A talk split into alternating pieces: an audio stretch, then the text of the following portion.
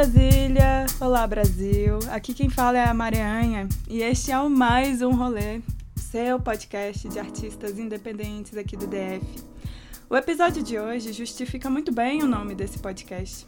Eu tenho bem claro para mim que o show deste artista que tá aqui comigo hoje é sim mais um rolê que tá anotado mentalmente para ir quando passar todo este lockdown inteiro. Hoje eu recebo este cara aqui da música computacional, Thales, conhecido artisticamente também como Gales. Oi, Thales Gales. Tudo bem com você? Oi, Mari, tudo bom? Tudo bom, pessoal? É um prazer estar aqui. E é isso, né? É, é mais um rolê daqueles que você não espera que exista, né? mas que existe. Pessoas estão fazendo isso. Para começar, eu queria que você se apresentasse nos seus termos, nas suas palavras. Claro. Como que você explicaria quem é o artista que você é para alguém que está te conhecendo agora? Quem é o Thales? Quem é o Gales? O Gales. tá bom, é, muito prazer, eu sou o Gales. É, eu, eu sou um artista que usa código para fazer música é, ambiente, música lo-fi. É, e, pô, eu sou um músico há bastante tempo, né? Eu já componho, toco há bastante tempo, tive alguns projetos no passado. Hoje eu estou mais alinhado com esse, esse método, né? Esse estilo de fazer música, que é usando código para fazer uma eletrônica mais minimalista, que, que mescla um pouquinho de som brasileiro, assim. Eu acho que é isso, acho que eu me descreveria assim.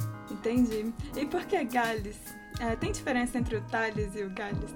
É, é a minha curiosidade. É uma piada muito infame, na verdade, mas é, é, é, eu e uns amigos a gente fazia uma brincadeira em que a gente trocava as iniciais dos nomes uns dos outros. E aí eu não tinha um nome melhor para escolher, aí eu resolvi fazer isso. E aí, aí virou Gales Trilo. Meu nome é Thales Grilo. E aí, eu, aí virou e eu falei, pô, Gales assim, é um nome daqueles que pode não ser um nome muito bom, pode não ser um nome ruim também, mas certamente é um nome que pouca gente tem, entendeu? Então, então eu falei, ah, tá bom, vou, vou assumir isso aí. Grilo, né? Esse sobrenome é familiar. É, pra, pra quem, pra quem é da, da, da música, do, do, violão erudito aí de Brasília, acho que já ouviu falar, né? Do professor. Sim, ele é uma figura. Eu nunca tive aula com ele, professor do, da, da universidade, né? Mas hum. já ouvi umas histórias. O seu pai ouve suas músicas, Thali? O que, que ele acha? Cara, é, nunca vai ser bom o suficiente pra ele, né? É, é, incrível. Mas ele é um cara que, assim, ele é uma pessoa muito difícil, né? Bastante difícil. Mas, para mim, teve um momento, eu acho, na, na, na, minha história, quando eu tava me tornando músico, assim, que eu acho que fez tudo valer a pena, que foi quando eu toquei uma vez um show com a Parabolist, uma banda que eu tive alguns anos atrás, de metal, e, e, e por incrível que pareça, né, meu pai foi assistir um show de metal por mim. Acho que essa foi a maior prova de, de amor que ele já me deu, entendeu? Ele foi e ele, ele chorou nesse show. E isso me deixou muito feliz. Porque ele não é uma pessoa de, de, de parar para ouvir as coisas que, que eu estou fazendo. Ele sempre quando, quando a gente morava junto, né? Ele sempre estava tá, ali espiando um pouco o que, que eu estava construindo. Eu sempre fui uma pessoa que fez muitas coisas meio, meio sozinho, né? Meio na, na, na, no próprio lugar, assim. Então, eu estava ali no meu quarto, estava produzindo, estava compondo. É, mas eu não, não botava isso para fora, não mostrava isso para o mundo. Um pouco era por, por, esse medo, assim, sabe, de, de, de, julgamento, assim, e tal, que era até uma atmosfera que acontecia ali dentro de casa. É, mas de uns tempos para cá, assim, eu, eu, resolvi me abrir um pouco mais. E aí, volta e meia, eu mando pra ele falar: Ah, pai, diz o que, que você acha disso aí. Ele falou: Pô, isso aí é bom, mas eu acho que você ainda vai fazer melhor, entendeu? E é isso. Essa é a nossa relação hoje. Nossa, imagina como deve ser é, como deve funcionar na sua cabeça, né? Ser filho de um músico profissional como o seu pai. Então, mas ele foi, então, é, eu posso assumir que ele foi a sua porta de entrada na arte, né? Como que foi que a música entrou na sua vida é, junto com a carreira do seu pai? E como que você foi, tipo, se tornando músico e conhecendo a vertente que você trabalha hoje? Excelente, excelente pergunta. É, eu demorei bastante tempo até aceitar, entender, na verdade, que é, eu acho que a minha criação foi muito peculiar, foi muito diferente do, do, do, que eu, enfim, do que eu imaginaria. É, ser filho do meu pai significava eu estar ali na UNB muito, muito tempo, né? Tipo, eu, eu, ia lá pro departamento de música desde pequeno. Eu comecei a estudar música, ele me ensinou violão, é, começou a me dar aula quando eu tinha 9 anos de idade. É, e vários alunos e até outros professores iam, iam lá em casa, né? E, e lá eles estavam conversando, resenhando, tocando, de repente, fazendo coisas assim. Então, minha casa sempre foi um ambiente em que tinha muita música, tinha um fluxo constante ali, né? De, de, de música e coisa e tal. É, na minha adolescência.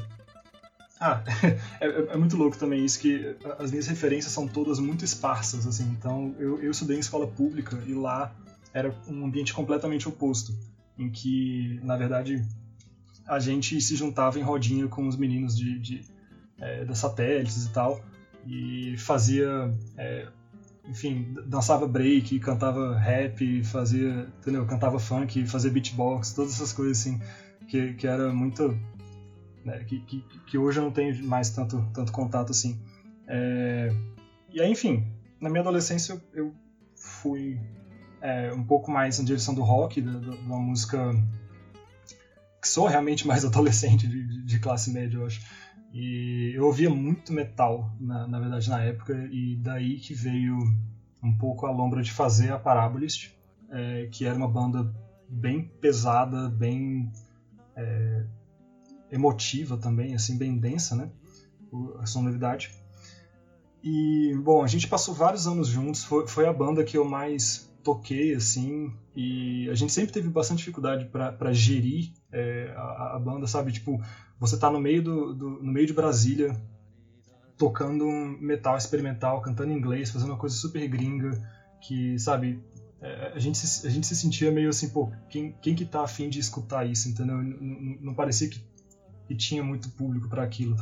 É, a gente se envolveu, eu, pô, conheci uma galera maravilhosa da música experimental, assim, é, através disso também, então é, eu foi aí que eu conheci, sei lá, o, o Munha, do Satanic Samba Trio, é, o Jota, é, outras bandas como Orsa, que a gente até tocou junto já, é, Enema Noise, uma galera é, do.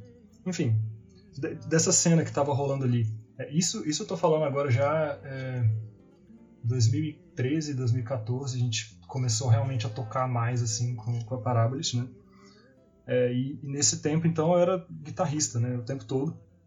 Daí, depois que a gente decidiu parar, eu ainda insisti um pouco em ser instrumentista durante é, alguns anos, é, até que mais recentemente eu, eu, rompi um pouco com isso, assim, eu decidi é, que, pô, já é um investimento muito grande de tempo, né, você ser um instrumentista, você ser um músico que toca alguma coisa e, faz parte de um conjunto, e você sabe muito bem como é que é isso, prática de conjunto consome um tempo danado da gente, então isso mais o fato de que eu estava estudando um curso que é demandante, sabe? Que é tipo é, ciência da computação, engenharia de computação no começo. Então, é, para mim era muito difícil conciliar as duas coisas, sempre foi assim, sabe? E aí eu, eu comecei a enxergar que, pô, é, existem pessoas que estão tentando fazer as duas coisas ao mesmo tempo. Existem pessoas que fazem, né, na verdade.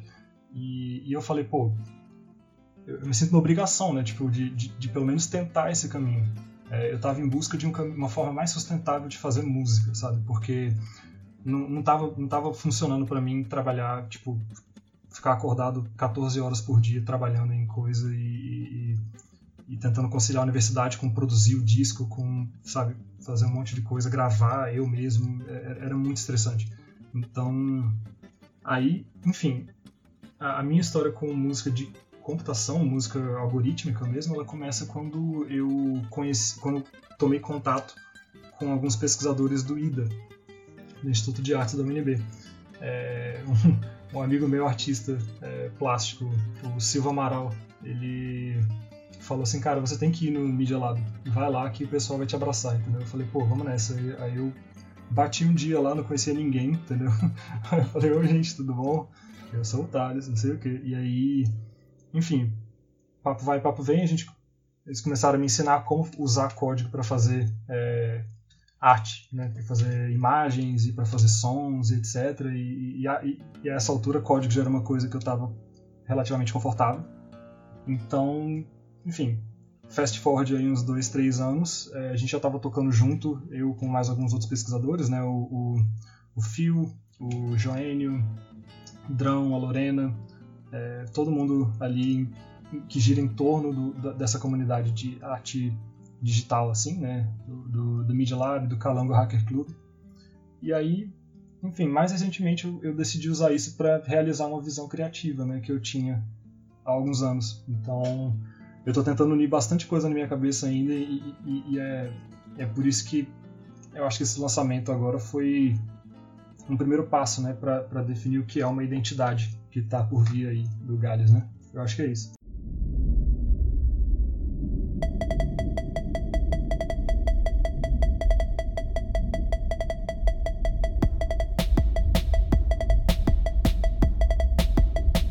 Nossa, isso é muito interessante. Eu fiquei muito impactada né, ouvindo as suas músicas. Eu confesso que eu não sou muito acostumada a ouvir artistas que exploram essas vertentes. E o seu último álbum, Memento, foi para mim, tipo assim, uma excelente porta de entrada. Eu queria muito que você explicasse como é o seu processo de composição, criação e produção. Você compõe direto no programa, você escreve antes e depois passa para lá. Você faz tudo imerso, misturado de um jeito que só na hora para saber como é que vai ser. Como é que é para você? O meu processo, então, ele evoluiu bastante agora a, a, até esse lançamento, né? Ele mudou bastante, teve várias formas, mas o, o principal para mim é o seguinte: eu tive que aceitar em algum momento que eu não vou ser capaz de realizar todos os projetos que eu quero na vida, entendeu? Então, é impossível. Então, eu, eu preciso, antes de começar qualquer um deles, eu preciso guardar é, ele de alguma forma, entendeu? Tipo, escrever ele, dizer o que, que ele é. Então, quando eu falo um projeto, sim, isso pode ser um disco. Então, o que eu faço é. Eu, eu trato esses projetos, tipo, eu, eu, não, eu não pego e começo eles logo de cara, entendeu? É, quando eu tenho uma ideia, tipo assim, porra, imagina que maneiro se rolasse um disco que fosse assim, sacou? Aí eu começo a lombrar em cima dessa ideia e aí eu vou escrevendo, escrevo, escrevo, escrevo tudo que eu puder para tentar construir uma imagem mental do que aquele disco é. Mas eu não vou fazer ele agora. Então eu deixo ele meio que engavetado e em paralelo a isso, né, conforme vou tendo tempo, eu vou executando o projeto que eu tiver na mão agora. Então, o, o Memento foi tipo: eu, eu, tive que pegar uns dois projetos que eu tinha que não estavam progredindo e pausar eles, falar assim: não vai ser agora, entendeu? E começar o Memento. E aí. Ele especificamente foi uma coisa bem intuitiva, porque é, eu, eu tô tentando desenvolver para mim é, uma prática de fazer música em menos tempo, sabe? Tipo, gastar menos tempo no, no processo de. É, desde a ideação até a composição, tipo arranjo e tal. Eu, eu, tipo, porque historicamente o que aconteceu comigo é que eu perdi o gás depois de um certo tempo. E aí eu já não queria mais terminar aquela coisa porque já tava um saco, entendeu? Então, se eu, se eu conseguir terminar antes de eu encher o saco, eu acho que é, é, é ótimo, entendeu? Então o processo para mim, é, acho que tô falando demais, né? o processo para mim é o seguinte, eu, eu penso nesse conceito, eu escrevo ele, tudo que eu puder, eu destrincho na, na, no maior detalhe que eu puder, tipo, quais são as faixas que esse disco pode ter, ah, possivelmente, né? É, por que, que elas têm determinado nome, qual é o conceito por trás, o que, que elas têm em comum, blá blá blá, vou, vou, vou tentando fazer um protótipo assim. E aí depois, é, e aí agora na parte do código mesmo, né? É, eu crio essas músicas. O que tem sido fundamental no meu som recentemente é que elas são meio repetitivas, né? Elas pegam uma ideia e, vai, e vão elaborando em cima daquilo, tipo como se fosse uma jam mesmo, como se fosse um improviso. É, e, e, na verdade o que está por trás disso é que para compor com código as coisas são meio assim, você, você constrói camadas uma em cima da outra. É bem diferente de você pegar um instrumento e sair improvisando. Então você constrói uma camada, constrói outra, constrói outra. Então é, é bem comum que as coisas sejam meio mântricas, sabe? Porque elas precisam de um tempo para você você conseguir né, chegar até algum lugar. Então Aí o que, eu, o que eu faço é normalmente eu vou tirar uma sessão de umas duas, três horas para improvisar e compor uma música. E aí depois eu, eu edito isso e, e, elaboro em cima e itero isso algumas vezes até eu chegar num ponto que eu falo, pronto, acho que, acho que agora tá bom. Uau! Você consegue lembrar do exato momento ou acontecimento em que você estava lá mexendo no som, gravando E aí você percebeu que, na verdade, você estava produzindo o seu último álbum, Memento. O momento, velho. É... é, tipo assim, você tava lá no seu quarto, no seu estúdio, é, mexendo nos sons, e aí você, tipo, eita, isso aqui vai virar uma coisa maior e que eu vou lançar. Sim, sim, foi, foi um processo gradual, assim, sabe? Porque eu é, comecei, tipo, eu tava já improvisando com algumas ideias, né? E eu, eu queria fazer isso, tipo, eu tava meio que toda semana praticando uma ideiazinha nova, um tema novo, né? Experimentando com outros ritmos, com outros timbres. E é, em algum momento eu, eu percebi que eu tava construindo várias musiquinhas, vários temas que eu achava legais. E, e na verdade acho que tudo, tudo se fechou quando eu cheguei no conceito do disco. Que foi, foi o seguinte, eu, eu é, enfim, a gente tá no meio da quarentena, visualiza isso, tá? A gente tá no meio da quarentena, eu sou um moleque em Brasília, dentro do próprio quarto, sacou? Fazendo música com código que, que ninguém mais está ouvindo no planeta e que também é uma música que ninguém tá tocando, porque eu não, eu não tô pegando meu instrumento tocando, entendeu? Então, na minha cabeça era tipo assim, pô, eu tô fazendo. Eu, tô. É como a sensação é como se eu estivesse colocando fantasmas para tocar músicas para fantasmas ouvirem. Então, tipo, eu, eu, é, era mais ou menos isso, quando não tem nada. E, então, eu falei, pô, tá aí, esse, esse, já é um conceito legal. Tipo, se eu. E, e para completar a ironia, né, eu, eu tava nesse exato momento me aprofundando um pouco né, em conhecer música de carnaval. Tipo, axé, sabe? Uma coisa que é super pra cima, super vamos lá, entendeu? Então, assim, eu falei, porra, tá, eu, não posso ser a única pessoa que tá sentindo isso, tipo, acho que tá, acho que tá todo mundo preso em casa, querendo viver, entendeu? E, e eu falei, cara, acho que. É, não, não, sei, esse conceito pareceu, pareceu uma coisa que.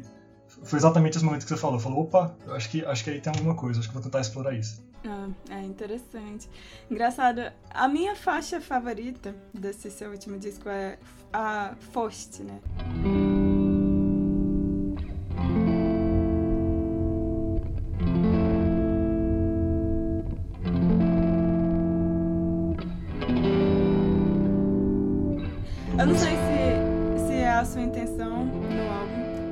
Pego tipo umas vibes de rupestre encontra o tecnológico. Ao mesmo tempo que eu sinto uma forte pegada assim futurista, é, esse álbum também me dá umas imagens assim de pé na terra, uhum. mão suja de barro, contato físico com o natural bruto, sabe? Uhum. Aí eu queria saber se confere. Tipo, você já me deu um spoiler de que o conceito motivador foi esse, essa solidão da quarentena, esse momento de de estar tá dentro de casa e ter essa dualidade entre quero sair, mas não posso. Uhum. Eu, o que você, como você explica o grande conceito motivador, a ideia central que move a caminhada faixa a faixa no Memento. Massa. Primeiro respondendo essa pergunta, assim, eu acho que é, é intencional que haja um pouco de, de, alguma coisa um pouco terrena, assim mesmo, que você falou. Talvez até um pouco primitivo, assim, na, na, na, na questão rítmica até, sabe? Eu, tenho, eu, eu, eu foco muito nisso que é, eu acho que rompe um pouco né, com a tradição europeia, assim, né? Então, é, eu, eu, tô focando em uma coisa mais percussiva que, que traz a gente um pouco para esse lugar, né? É, na na Força especificamente, ela, ela é ela é a única faixa em que eu gravei guitarra, né? Então, então ela, ela é um pouco diferente das outras já por causa disso. Mas bom, é, o, o, fluxo das tracks, eu acho, é, foi meio foi meio encontrado, na verdade, mais do que pré é, concebido. Então eu, eu fui fazendo as tracks e, e na verdade isso foi mais um, um experimento, né, do, do, desse processo. Eu fui, eu fui compondo as tracks e, e, aí eu já tinha, tipo assim, ó, qual que é a ideia central de cada uma delas, tá? Aí eu, eu compus umas 12, eu acho. E aí eu falei quais que vão pro disco, quais que não vão. Ou seja, quais que eu tenho tempo e, e, e interesse de, de, pegar e concluir, né? E quais que eu acho que deixa quieto. Aí eu escolhi essa sete, falei, sete tá um bom número e fui experimentar ordens diferentes delas, assim.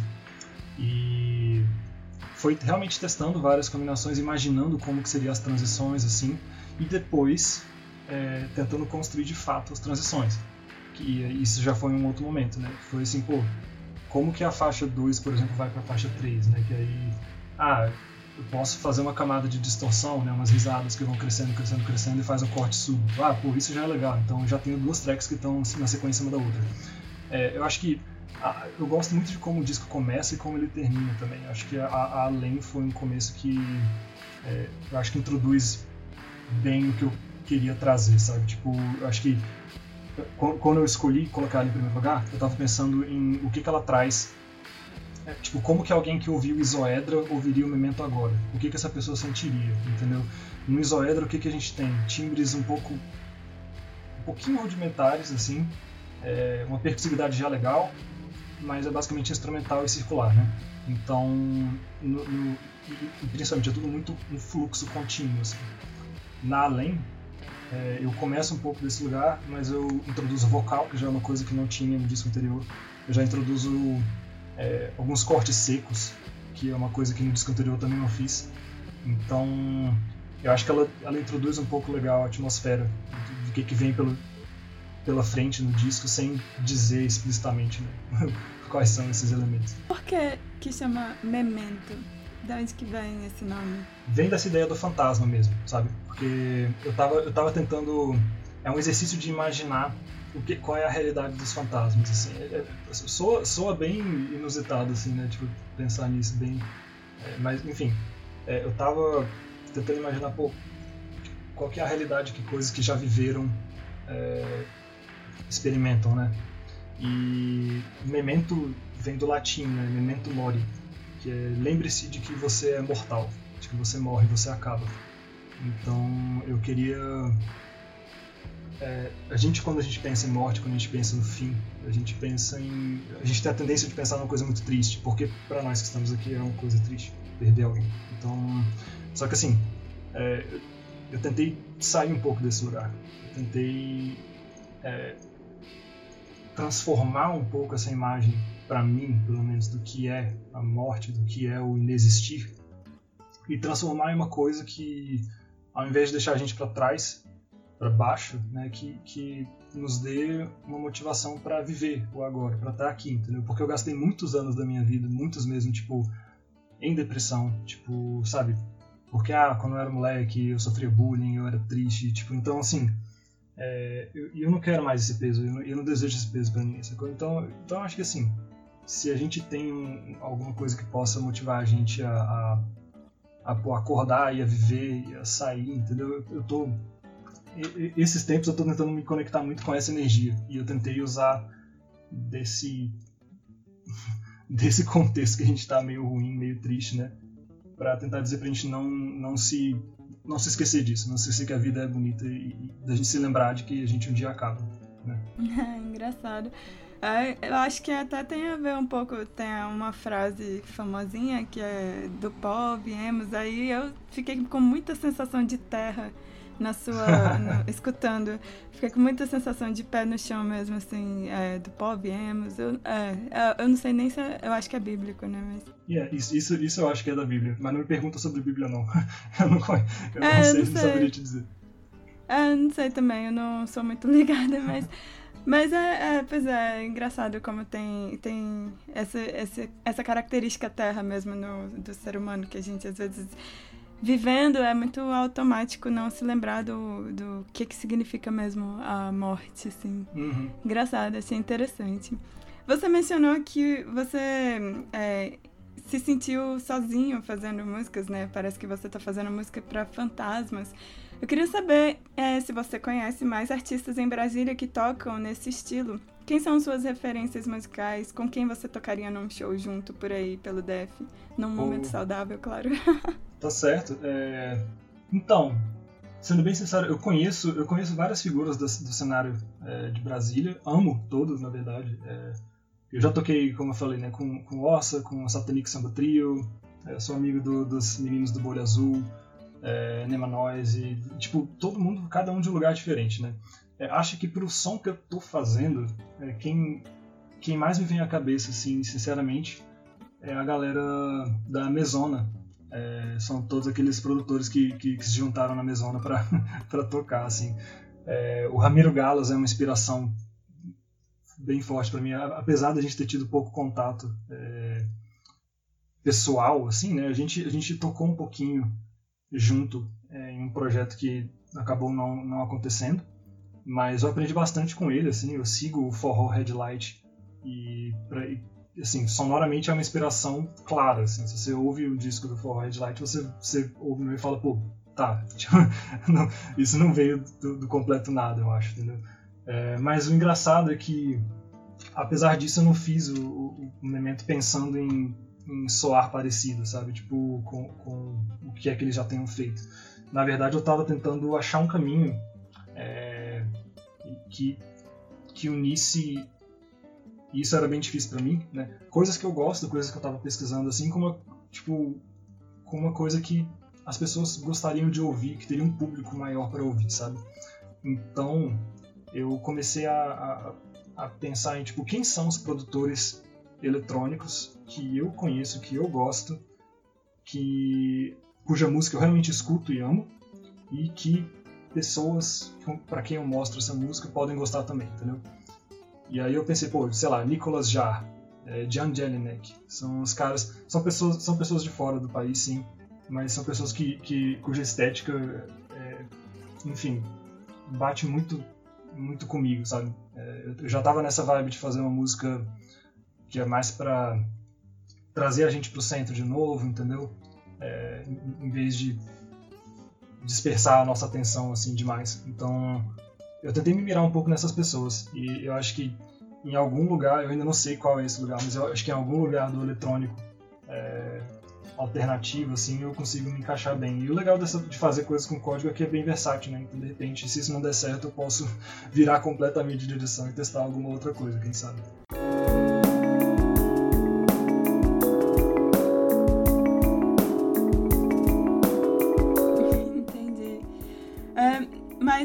Quando você lançou a sua primeira música em 2017, foi a Cave, ou Cave, eu não sei se é presente do indicativo ou se é substantivo em inglês. Eu gosto muito de fazer isso, eu gosto muito de fazer isso. Você vê, é, os nomes de música que eu, que eu coloco, os nomes de álbum que eu coloco, são todos pra deixar a galera na dúvida, assim. Né?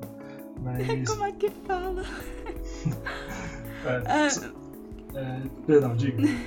Não, é quando você lançou em 2017 esta música, Cave ou Cave, né? Uhum. Você já conhecia artistas em Brasília que trabalham nessa levada ou você se sentia mais isolado nessa pegada da sonoridade Matrix? sonoridade Matrix. Tá bom. É, a, a, Cave, na verdade, ela foi bem um protótipo, assim, lá no começo. Na verdade, a história dessa música é o seguinte, velho. É, ela foi a, eu, eu, meio que inaugurei meu SoundCloud, assim, tipo, oh meu Deus, eu, eu botei a primeira musiquinha lá com ela. Por quê? Porque na verdade, um amigo meu me contratou para fazer a trilha pro jogo dele. Não me contratou porque eu não ia ser pago, né? Lógico, mas tipo assim, ele, ele me chamou pra fazer assim, velho, tô fazendo um joguinho, quer fazer a trilha? Não. Eu falei, cara, vamos nessa, eu tava começando a produzir. Então, pô, que legal, né? Vamos ver. E aí foi um exercício. Tipo, música de videogame sempre foi uma coisa que teve muito presente na minha vida, sacou? Eu, eu, eu cresci jogando, eu cresci principalmente tipo, ouvindo aqueles loops, né, aquelas musiquinhas. E aquilo é uma parte muito forte para mim do, do, que eu, do que eu acabo pensando na hora de fazer. Então, eu falei, pô, adoro música de videogame, era um dos meus sonhos trabalhar com trilha de videogame. Então vamos tentar. Aí eu compus essa track. Acabou que três semanas depois eles falaram, velho, o jogo não vai acontecer. Porra, que merda. Mas eu tenho essa música agora que eu gosto, entendeu? Aí eu falei, pô, então vou transformar isso aqui no lançamento. Botei lá, essa época eu nem tava mexendo com código ainda, tava produzindo tudo na mão mesmo. É, essa época eu tava colaborando com o Unha no Chose, eu acho. Foi um pouco antes do, do Chose sair. É, e eu tava bem na, na, na, vibe de fazer uma música eletrônica, né? de, de tentar me é, explorar dentro da música eletrônica ver o que, que sairia daquilo. E, no caso do Chose é uma aberração imensa, assim, que eu adoro. Mas que é, é, enfim, levou um tempo até eu, eu acho começar a chegar em um lugar um pouco mais aprazível, assim, e que eu ainda me deixa feliz de fazer, sabe? É, eu gostei bastante da, da Cave, assim. É, mas eu sou suspeita para falar porque eu toco baixo, né? Então quando rolou ah, o o, prato, o protagonismo lá do riff, ai, eu amei, assim. que, que bom, é, velho, que legal. É, pois é, eu amei bastante. Foi seu primeiro single. Eu queria muito saber se você sente diferença entre as composições do Gales de 2017 e as de agora. Como você sente que mudou? Se você acha que mudou. eu acho que mudou. Eu acho que mudou bastante. É... Eu acho que tem alguma coisa ali que eu ainda vou descobrir que segue constante, sabe? É, eu acho que a Cave é uma música que até hoje, de vez em quando, eu paro pra ouvir, entendeu? Então, é, de vez em quando eu gosto de curtir uma lombra em casa e botar as minhas músicas e sair ouvindo, porque é pra isso que eu faço, entendeu? É pra, é pra, é tirar a onda depois com, comigo sozinho. Então, a Cave, é, ela tem vários elementos ali que eu gosto bastante, mas tem várias coisas que, que, que em relação à produção, assim, eram bem amadoras quando eu fiz, entendeu? Na época. É, agora, eu acho que eu tô fazendo uma música com né, um pouco mais objetiva, sabe? É, eu, eu tô sendo capaz de fazer um, também projetos um pouquinho maiores, sem me demandar demais, né? e conseguir chegar até o final com eles. É, eu acho que a sonoridade mudou bastante. Eu, na época, nem consideraria fazer vocal. Eu tô, na verdade, me desafiando em, em explorar vocal, porque, enfim, é, alguns amigos, alguns familiares assim, já falaram, pô, talvez se você tentasse cantar fosse legal, então, experimenta aí. Aí eu, pô, tá, então eu tô me desafiando um pouco, eu acho. É, eu acho que outra coisa também que é clara é que na época da Cave, o, o que eu tava fazendo assim, eu tava muito preso ainda na ideia de ou produzir eletronicamente da forma tradicional ou compor em partitura músicas mais experimentais. E aí agora eu cheguei no terceiro lugar que não é nenhum dos dois, e que na verdade é muito mais fácil para mim. Então, tipo, isso muda tudo para mim. Eu faço uma coisa mais circular, eu faço uma coisa que é, pode mudar de uma maneira sofisticada para mim, sabe? Tipo, de maneira que eu pode a música pode ter um comportamento que eu gosto, é, sem eu precisar parar e escrever tudo em partitura, assim. Isso eu acho muito legal. É interessante. Você é formado em música também? Eu fiquei com essa dúvida enquanto não. você foi comentando. Não, não. Eu sou, eu sou completamente analfabeto. Assim, eu, tentei, eu tentei estudar. Eu fiz composição 1 na UNB. Eu fiz é, LEM 1 na UNB. É, as matérias de calor, assim. Eu estudei um pouco, na época eu estudava guitarra, só que o que acontece? Eu estudava é, numa escola de música de Brasília, que eu não vou mencionar o nome, mas é, eu fiz um semestre lá e aí eu não podia avançar, tipo, eu já era um guitarrista razoável na época, só que, eu, só que eu não podia avançar além do ponto que eu tava, porque não podia, porque a, a escola não deixava, entendeu? Só que também eu não podia, tipo, não tava aprendendo nada ali. Tipo, eu só ia pra aula e, e o bicho falava, vamos, vamos botar uma backing track e improvisar. Eu falei, pô, isso eu posso fazer em casa, eu não preciso vir aqui. Então, então as minhas experiências para estudar música, e tem outra, né, que eu sempre também discordei de muita coisa. Então, tipo, eu ia, eu ia fazer as aulas com o professor Ricardo, né, que é um cara que eu, eu, eu gosto bastante dele, na verdade. Mas eu ia estudar com ele e eu não conseguia aceitar é, algumas coisas que não são nem, nem, nem ele, na verdade, sacou? É, é, é, a, é, é, é o campo, é, é o estudo da música, né? Tipo, é o, que, é, o padrão da música ocidental. Você fala, cara, não, não, não acredito que as pessoas aceitam isso como paradigma, entendeu? Às vezes, eu, às vezes isso me quebrava um pouco e, e, e me deixava é, meio chateado. Aí, aí eu, enfim, hoje eu tô um pouco mais independente, tentando achar o meu próprio caminho, minha própria linguagem. Interessante. É, é, engraçado porque justamente o seu pai, né, o professor Grilo, ele tem essa, esse trajeto erudito mesmo, né? Ele é justamente a figura, a figura a quem com, contra a qual você tá meio que quebrando, assim, se for colocar uma imagem na pessoa que a gente, nos últimos tempos, vem meio que tentando quebrar com. Seria mais ou menos a foto do seu pai ali, porque é um professor da universidade, né? ah, é, é, péssimo pensar assim, porque, enfim, eu amo meu pai. É, eu, eu acho que, mais do que isso, eu respeito muito o trabalho dele hoje. Eu demorei muito para entender, mas eu, eu, hoje admiro bastante o trabalho dele. Só que é, é, é, isso, eu acho que o que eu quero fazer, tipo, e, e talvez, é, não sei, eu acredito em outro caminho, sabe? E a gente, a gente já conversou sobre isso já algumas vezes, tipo, é, ele, ele, ele, é bem, bem fixo no, no, no, modo de pensar dele, assim, sabe? É, mas, enfim, só o fato de que a gente consegue se respeitar em relação a isso, pra mim já é ótimo, entendeu? A gente consegue ter uma relação pai e filho muito boa, a gente não precisa concordar em tudo, entendeu? Então, beleza, é isso. Ah, com certeza. Da mesma forma que você, tipo, questiona coisas na, nas, nos parâmetros musicais dele, é recíproco também, né? Então, acho que é legal uhum. o diálogo e o respeito acontecerem ali. É muito interessante isso. É eu, é, eu, consigo, por exemplo, eu consigo ver muito valor é, de, de, de, coisas que ele é capaz de fazer que eu não sou, entendeu? Então, tipo, musicalmente, assim, tipo, eu, eu falo em relação a, sei lá, como compor, como interpretar, entendeu? Uma coisa, eu, eu, eu entendo realmente o valor daquele trabalho ali.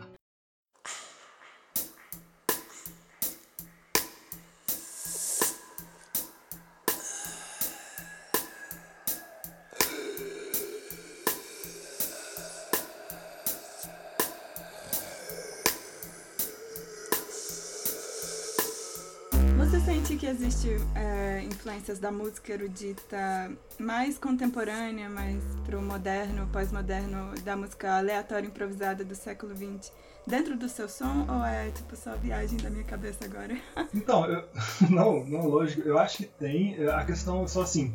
É, eu, eu, eu falando de música, eu, eu às vezes vou falar uns burritos meio grandes, porque eu não, não, não, não sou uma pessoa que estudou crítica, né, teoria crítica da, da, história da música, sei lá, qualquer coisa assim, tipo, mas eu, eu só ouvi muita música desde criança e, de lugares que eu mesmo ia buscando, então é, eu gosto muito dos, dos compositores mais contemporâneos, é, tanto os mais experimentais, aleatórios, eu gosto, eu conheço muito pouco de Cage, mas eu conheço Nan Carroll, Nan Carroll é uma influência bem grande para mim, eu conheço, é, eu gosto de microtonalistas, né? Tipo Wisniewski, Charles Ives, essa galera.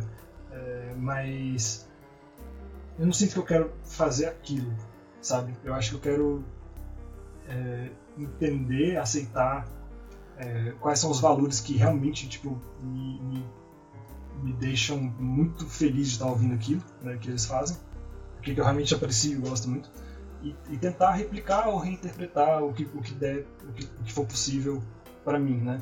Mais tarde eu fui conhecer um músico chamado Nick Bart, é, que já, já é um cara do jazz moderno, que um amigo meu chamado Giuseppe, a gente tocava junto, ele era da Parábola, grande amigo, é, ele me apresentou esse cara e eu ouvi e, e eu, a, maioria das, das coisas que, foram bem importantes para mim é, musicalmente, assim, na época, no momento que eu conheci eu nem saquei isso, nem caiu a ficha, né?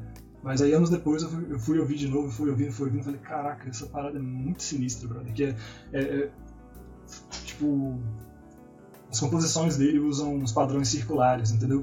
É, não só ele também, tem, tem uma banda é, uma banda chamada Secret Chiefs, Secret Chiefs 3. É, é um nome muito, muito pai, muito ruim de falar. Assim. É, eu, eu, gosto muito deles. É, todo, todo, mundo da, da galera do John Zorn, na verdade, é, que John Zorn já é outro músico desse, né, da, ele tem uma gravadora em Nova York que faz esse som, todo esse som underground experimental contemporâneo de Nova York que pra mim é eu amo, sou apaixonado assim. Kyle Dot, Lute Artistas, todo mundo, todo mundo dessa galera.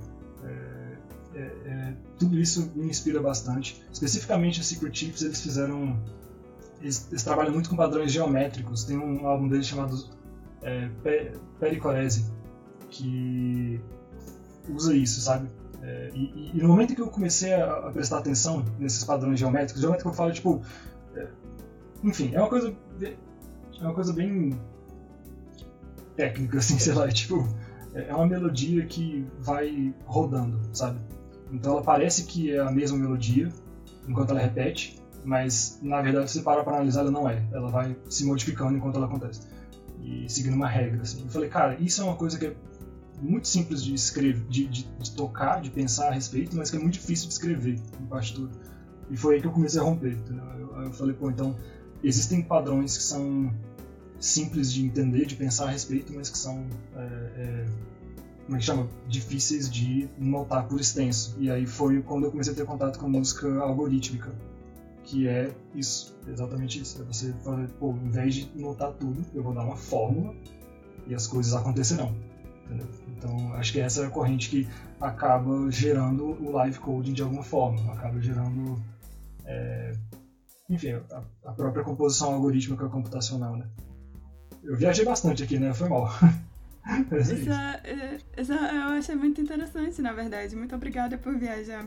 Eu queria é, comentar uma coisa que, na verdade, eu não fui muito justa com os professores da universidade, né? Colocando eles pintando como conservadores, porque na verdade na UNB a gente tem várias iniciativas que mexem com muito disso, né? Que você está falando, que na verdade é, é, não são tão populares, mas existem e estão ganhando força aí nos últimos tempos. A gente faz isso e... porque a gente é jovem, né? A gente é jovem e bobão é. e a gente tem que falar que os mais velhos não prestam, né? É isso. É um saco isso, a gente é muito chato.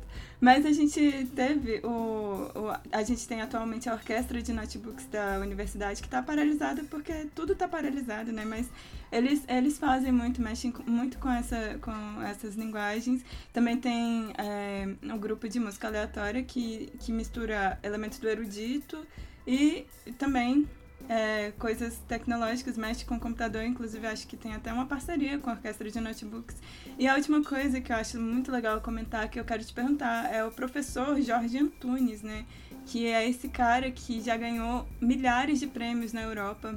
É, é fato que ele, tipo, viveu 10 anos da vida dele sem trabalhar, só vivendo do dinheiro de tanto de premiação que ele ganhou na Europa, sabe?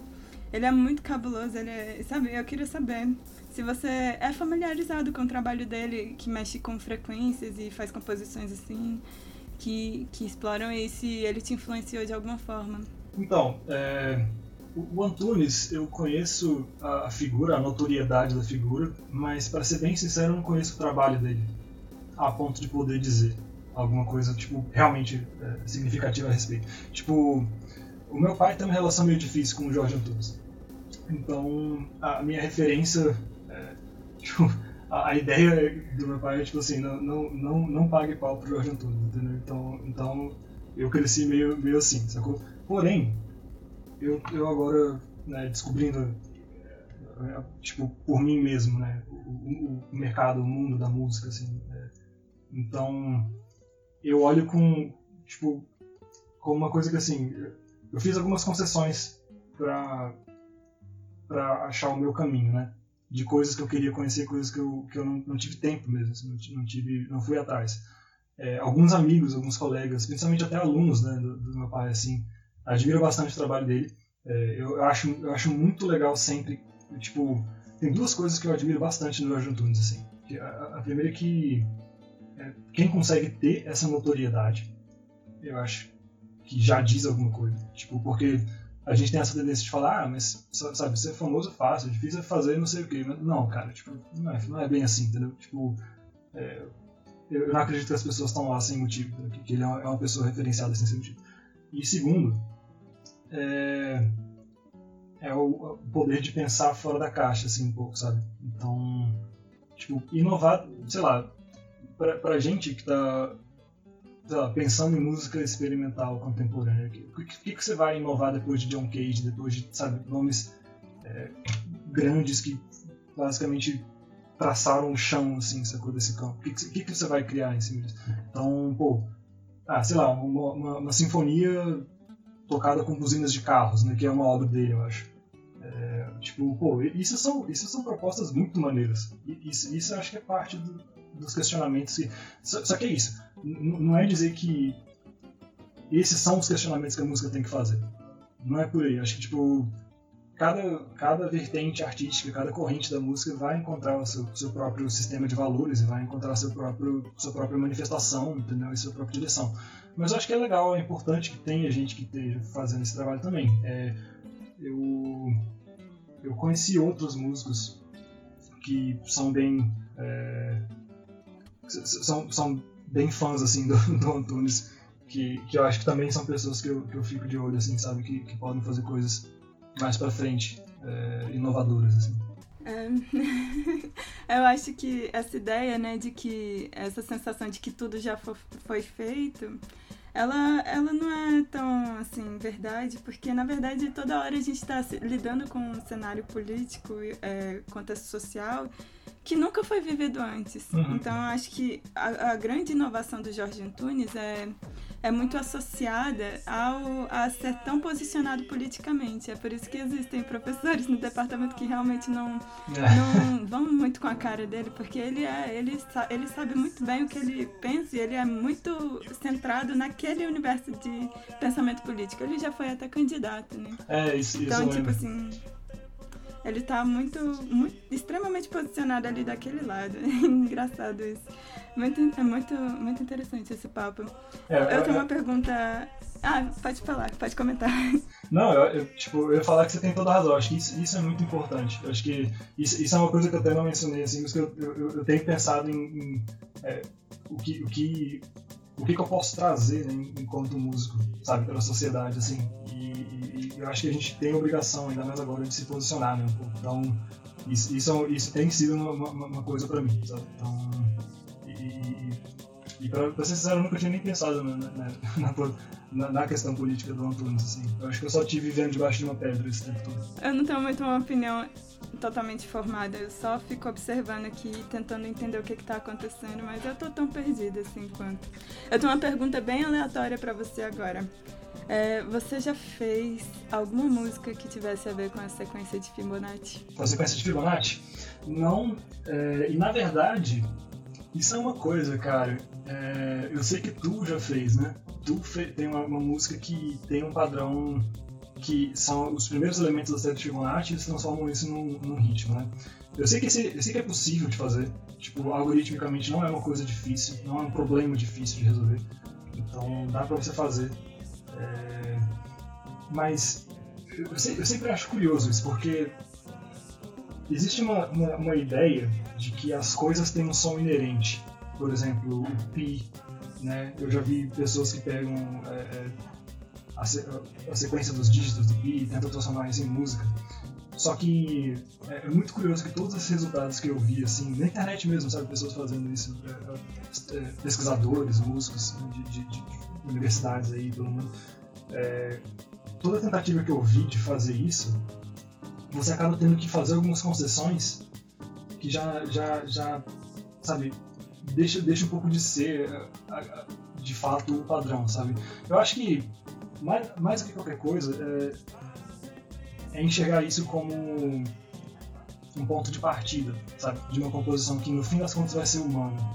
Tipo, você pode usar esse padrão, mas acho que é, se você simplesmente tentar pegar aquilo e transformar em uma música, vai soar tão aleatório quanto o próprio processo, entendeu? Que é tipo pegar um, um número desse e transformar numa música. Vai, vai, vai, porque essa é a natureza daquilo. Então acho que, é, pra, dependendo do resultado que você quer, você sempre vai ter que ter esse trabalho de elaborar aquilo e fazer modificações e concessões, assim, tipo, qual tom você vai estar tá tocando, qual, qual tempo, tem uma batida por trás, sabe, tipo, se não só simplesmente só aleatório.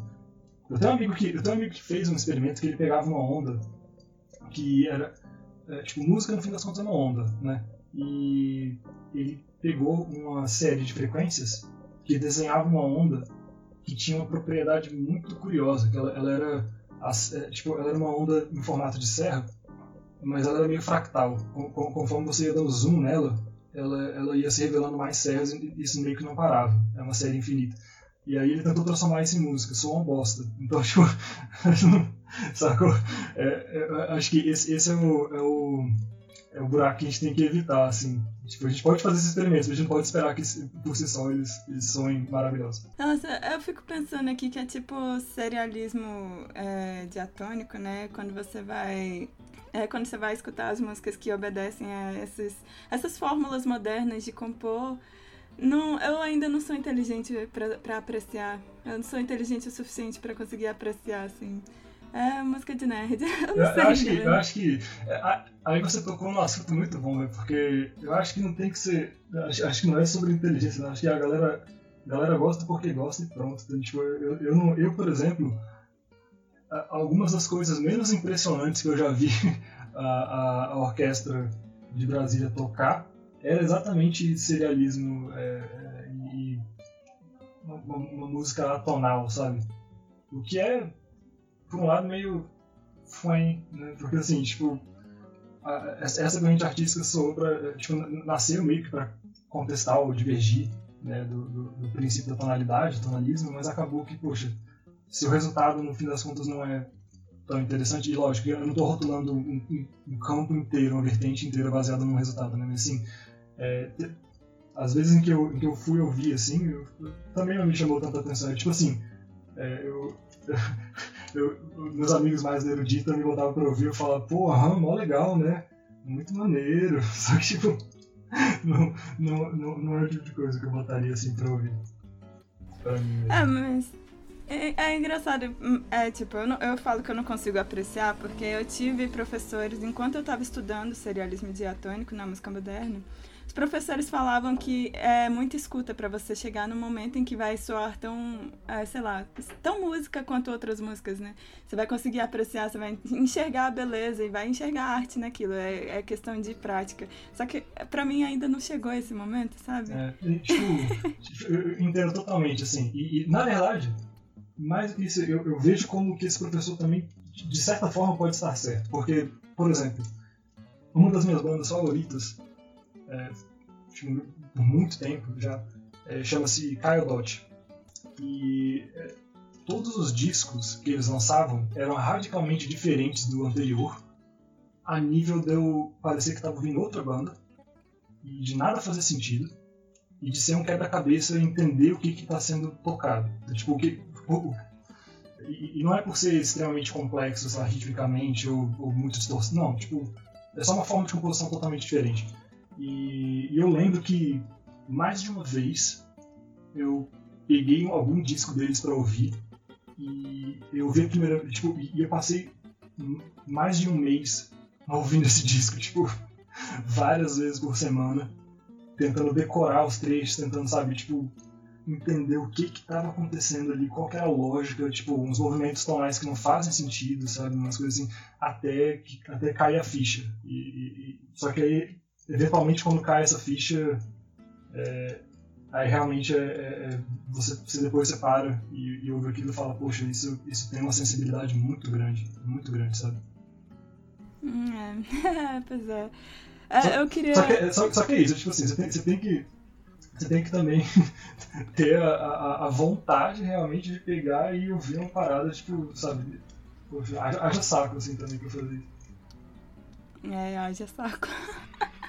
é, real. Acho que eu nunca ouvi música do serialismo fora da aula, sinceramente. Mas eu queria corrigir o que eu falei antes, eu chamei serialismo diatônico, se não me engano, é dodecafônico, pra Isso. galera que tá curiosa, que quer pesquisar, tipo, que porra é essa? É, serialismo dodecafônico é uma técnica de composição moderna, e é isso aí, esse é o nome correto, eu falei errado. É. Eu queria, eu queria hum, é, mudar um pouquinho de assunto. Você mencionou um pouco mais cedo sobre tocar ao, vivo, ao vivo, né? E aí eu lembrei de uma cena, eu não sei se você já assistiu BoJack Horseman, mas tem já. uma cena lá que eles estão em Nova York, aí, aí rola um momento em que o BoJack vai lá numa festa junto com a irmã dele, a, a amiga da faculdade, eles estão escutando um DJ de música árabe, eletrônica, não sei o que, não sei o que. Tá todo mundo dançando e é uma música, tipo, muito aleatória. Eu fico pensando como é tocar o seu som ao vivo? Me conta sobre, sobre um show que te marcou. Tá bom, a primeira referência excelente, assim, segundo, sobre shows, é, eu, tive, eu tive pouquíssimas oportunidades de tocar antes de tudo fechar, né? Então, assim, eu toquei, eu toquei basicamente em dois contextos com o código, ou, ou sozinho ou com o Nomad Lab, que era um conjunto que eu participava, que eu participo ainda, na verdade. A gente está tá ainda. É, a gente não, não tem ensaiado por conta do, do, do Covid, né, mas a gente tem trocado bastante ideia. É, e foi lá onde eu realmente comecei, tive a oportunidade de elaborar meu som junto com outras pessoas, entender um pouco de como é que né, aconteceria isso ao vivo. É, foi bem divertido, bem lúdico, é, a gente tocou uns shows muito malucos, cara, pelo amor de Deus. Tipo, é, a gente tocou. Mas a gente principalmente tocava em abertura de galeria. Tipo, é, vernissage ou então. É, coisas, eventos das artes visuais. E o, é, o Phil, ele é esposo da Giselle, né? Que é uma curadora aí, ambos são, eu acho. E a Gisele é envolvida com o pessoal da Decorators, que é uma, uma galeria é, que fica na final da Norte. Então a gente tocou, na verdade, meu primeiro show foi lá, com, com, com eles, assim, a gente montou uma mesa, assim, era tudo muito improvisado ali, mas a gente fez um som que era, foi legal. Aí uma pessoa que eu nem conhecia, hoje eu conheço, o Bill, é, o Bill Borges, chegou, pegou o microfone e começou a cantar com a gente, então as coisas assim, com, com o nome de live, uma coisa que eu achava bem legal, que era muito fluido, tipo, diferente e, e é, a gente sempre tocava nesses ambientes que, que eu, que, eu, passei a gostar bastante disso, na verdade, mas era, era, a gente nunca sabia o que esperar, porque principalmente a gente não tinha um repertório. Toda vez que a gente ia tocar era completamente improvisado do zero. Então isso era maluco, assim. O som sempre saía uma coisa diferente. Mas acabava que em algum momento a gente tocava uma coisa mais eletrônica, assim, e tal. Esses eram shows mais malucos, assim. Agora, sozinho, tem um que eu acho que um dos únicos, cara, que eu toquei realmente sozinho, que foi o Pragma na verdade. É, o Pragma, o disco que eu lancei em 2018, eu acho, ou 19, acho que é 19. É, poxa, esse disco foi um show que eu toquei em outubro ou novembro, eu acho, na, no Espaço N27. É, tem um evento que acontece em Brasília, que está em hold agora, né, mas, mas, que chama... Pocket, Pocket Sundays. Pocket Sundays. Salve Gabriel aqui, o grande brother. É, porra, Pocket Sundays é um, é um lugar que eu, é um evento que eu, eu acho lindo, sacou? Mesmo, assim, tipo, é, é, a porta, é uma porta de entrada, assim, para artistas que estão começando, ou mesmo, tipo, sei lá, projetos novos, sabe? Para ir ali tocar e experimentar, ver se aquilo tá funcionando bem, entendeu? Ver o que a plateia acha. Então, eu fiz o, um, show, é, troquei uma ideia com ele, é, a gente combinou, eu fui lá, e foi super legal. A gente ficou muito nervoso, na verdade, que ele falou, tá, aí. Aqui é um lugar que as pessoas tocam, sabe, violão, canta, toca bateria, toca Você vai trazer um notebook, brother. Entendeu? Aí eu falei, confia, confia, vai dar bom, velho. Aí fui, fiz. Foi um show bem divertido, apesar de não ter, não ter acontecido, tipo. Eu queria, por exemplo, eu queria levar um projetor, acabou que não deu certo, entendeu? Alguns, alguns perrengues assim eu não consegui é, realmente entregar o que eu queria. Mas quando, quando eu tava lá e, e, e toquei, foi, foi mal gostoso e tipo, eu gravei e depois produzi. Eu falei, cara, olha que genial isso que eu tenho na mão agora. Tipo, eu posso chegar num lugar, posso tocar uma coisa improvisada que eu nunca fiz, nem ensaiei. Eu posso gravar essa coisa enquanto ela acontece. Eu chego em casa, na mesma semana eu produzo aquilo e tipo, só edito, jogo uns efeitos malucos e transformo num disco. Tipo, transformo num EP tipo, foda-se, sacou? É, tipo, é muito rápido, sacou? Então, então isso, isso foi bem legal. Nossa, sua vida é muito prática, né? Menos que você imagina, assim, porque eu quebro, eu quebro muito a cabeça configurando a máquina, assim, na verdade. Tipo, não, não é fácil levar o notebook pra, pro palco, assim, tipo... É, é, é, é chato pra porra, sacou? Às vezes eu queria, véi, sei lá, me dá um amplificador, uma guitarra, deixa eu fazer meu, meu, meu somzinho aqui. É, eu tenho uma pergunta aleatória aqui, uma, a última pergunta aleatória do dia. Me fala uma música que você gosta, de um estilo musical que você não gosta. Vixe, é porque. Caralho, brother, tá agora tu me pegou. Eu. eu... é porque eu comecei a gostar de uns tempos pra cá de muita coisa que eu não gostava, sacou? Então. Tipo o quê? O que que você começou a gostar? Tipo, eu, enfim, tendo em vista que eu cresci ouvindo rock, bastante rock, metal, né? Inclusive, eu, eu vi o teu último vídeo e, e, ressoou bastante comigo, assim, que eu falei, caralho, é isso, com várias, várias fichas que podiam ter caído alguns anos atrás, entendeu? Mas enfim, é, eu, eu, eu, tive muita dificuldade, eu demorei muito tempo para entender, na verdade, o samba, bossa nova e mais recentemente até axé, é, pagode, sertanejo, tipo funk, ou, tipo, linguagens que não eram aquilo que eu era bitolado em, em ouvir e fazer, né? Mas aí hoje, hoje eu já ouço muito mais essas coisas. Tá, eu vou pensar, eu vou pensar aqui. Peraí, peraí. Calma aí que eu vou achar. Ah, você tá procurando. É, eu vou. Estilos musicais. então... Ah, é só uma pergunta pra, tipo, pra gente saber mais ou menos é, algo sobre você mesmo, pra, pra poder pintar melhor um pouco da sua personalidade. Tipo, ah, Não sei, você é aberto para isso? Você não gosta? Você não iria para qual lado? É mais para conhecer mais você. É... Calma, calma, aí, vai, vai acontecer, vai, vai acontecer. É, enquanto você procura, é, como, como que a gente se encontra nas redes sociais? Se a gente for digitar assim no, no Instagram, qual o seu arroba pra gente te seguir e acompanhar todos os seus trabalhos. Também me fala seu canal no YouTube, seu TikTok, Snapchat, Twitter, é, página no Facebook, canal no Telegram, tudo que você tiver. Curso no Hotmart, sabe?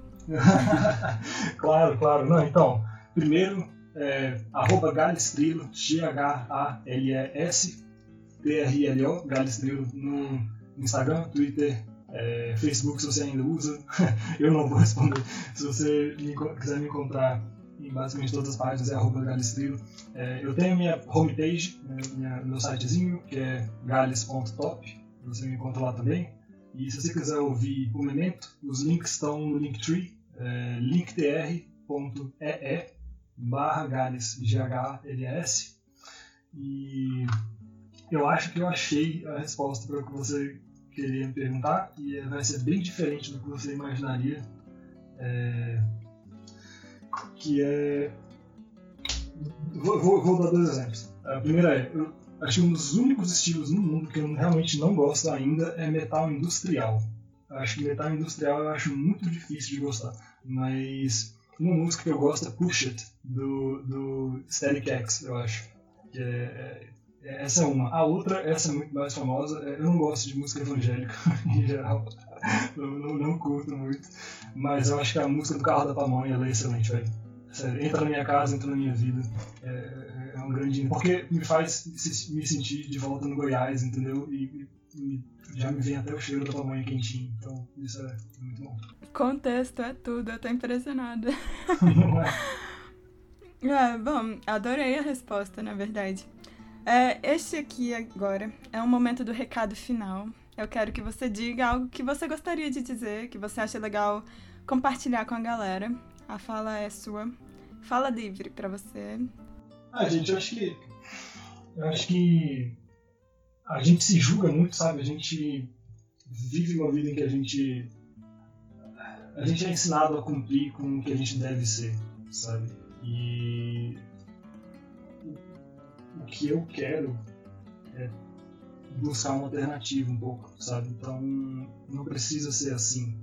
Acho que uma coisa que eu gostaria muito que alguém tivesse me dito quando eu estava começando a fazer música, quando eu estava começando a, a, sei lá, sacou? quando eu era bem mais jovem assim, é tipo, não se prende no que você acha que você tem que fazer, sacou? É, vive a tua vida, encontra o teu caminho, vai, vai dar certo, acredito. Tipo, você vai ter dificuldade, você vai é, talvez chegar em lugares diferentes do que você imaginava, é, mas esteja, esteja aberto a viver, esteja, não, não, não, não deixe de viver experiências só porque é uma coisa que você não gosta, não faria. É, eu, eu, já, já, deixei, já deixei de dançar uns forró muito bravo porque eu não gostava de forró e hoje em dia só o que eu queria era sair ali na torre e dançar um forró, entendeu?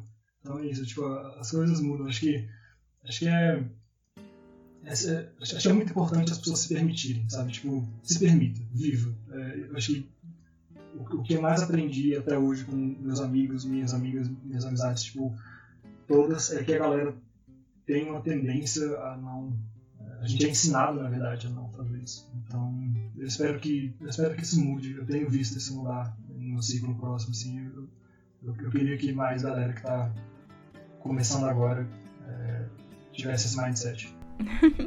é isso. Muito obrigada pela resposta. Achei interessante também.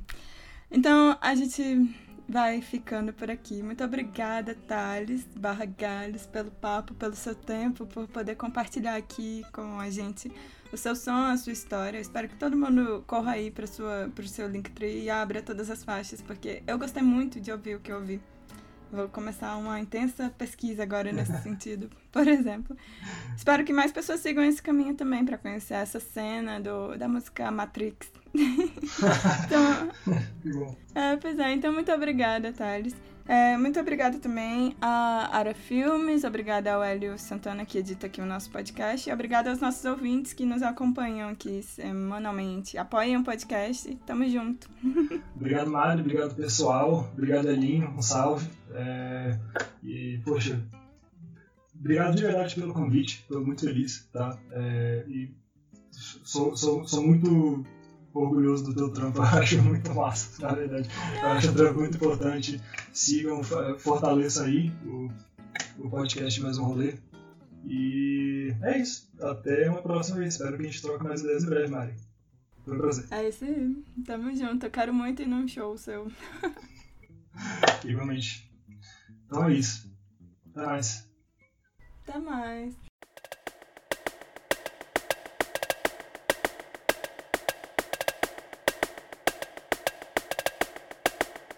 Mesmo não sabendo como prosseguir,